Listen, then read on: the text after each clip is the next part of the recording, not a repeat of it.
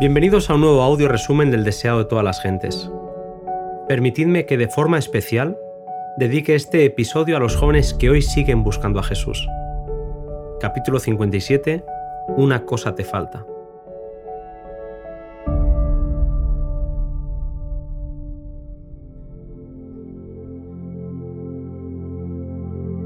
Un joven se acercó corriendo a Jesús y le preguntó, Maestro bueno, ¿qué haré para tener la vida eterna?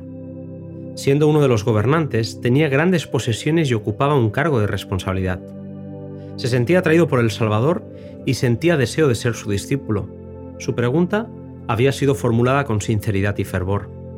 Jesús le contestó, ¿por qué me llamas bueno? Ninguno es bueno sino solo uno, Dios. ¿Era consciente aquel joven de quién era aquel con el que estaba hablando? Era un hombre que no sentía sus deficiencias, pero no estaba completamente satisfecho sentía la necesidad de algo que no poseía y esperaba que Jesús se lo pudiera dar. En respuesta a su pregunta, Jesús citó varios de los mandamientos que muestran el deber del hombre para con sus semejantes, y el príncipe contestó, Todo esto lo he guardado desde joven, ¿qué más me falta? Cristo sintió un gran amor por aquel joven, y anhelaba darle la paz, la gracia y el gozo que cambiarían materialmente su carácter. Jesús deseaba crear en él un discernimiento que le ayudara a ver la verdadera bondad nacida en un corazón consciente del amor de Dios. Una cosa te falta, le dijo. Ve, vende todo lo que tienes y dáselo a los pobres, y tendrás tesoro en el cielo, y ven, sígueme, tomando tu cruz. Jesús vio el potencial de aquel joven. Poseía cualidades que si se unía con el Salvador, le habilitarían para llegar a ser una fuerza divina entre los hombres. Cristo, leyendo su carácter, le amó si el príncipe se hubiese entregado a Jesús, habría crecido en la atmósfera de su presencia. Le faltaba una sola cosa, pero esta era un principio vital. Necesitaba el amor de Dios en el alma. Si no permitía que Dios cubriera esa falta, el egoísmo corrompería toda su naturaleza. Para poder recibir el amor de Dios, debía renunciar a su supremo amor a sí mismo.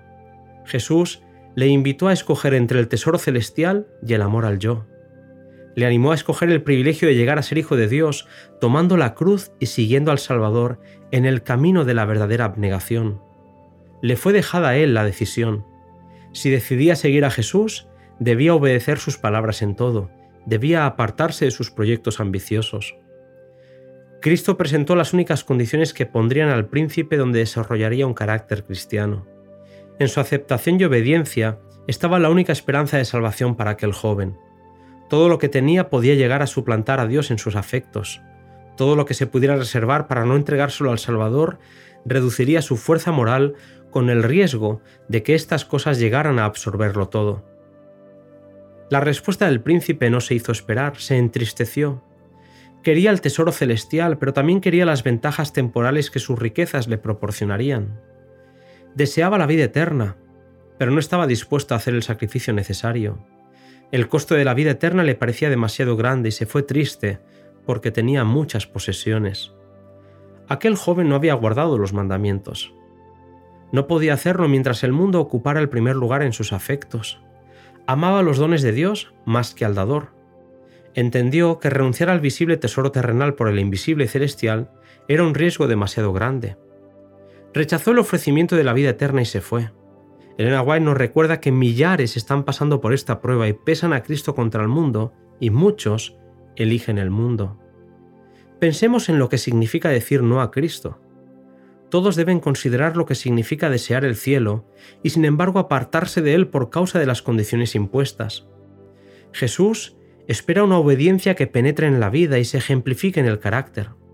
Para lograr esto, el Salvador ofrece compartir con nosotros la obra que Dios nos ha dado nos ofrece emplear los recursos que Dios nos ha dado para llevar a cabo su obra en el mundo. Únicamente así puede salvarnos. El que emplea como Dios quiere los bienes que le han sido confiados, llega a ser colaborador con el Salvador, gana almas para Cristo porque es representante de su carácter. A los que como aquel joven ocupan altos puestos de confianza y tienen grandes posesiones, puede parecer un sacrificio demasiado grande el renunciar a todo a fin de seguir a Cristo, pero esta es la regla de conducta para todos los que quieran llegar a ser sus discípulos. No puede aceptarse algo que sea menos que la obediencia. La entrega del yo es la substancia de las enseñanzas de Cristo. Cuando los discípulos de Cristo devuelven lo suyo, repito, cuando los discípulos de Cristo devuelven lo suyo al Señor, acumulan tesoros que se les darán cuando oigan las palabras, bien buen siervo y fiel, entra en el gozo de tu Señor.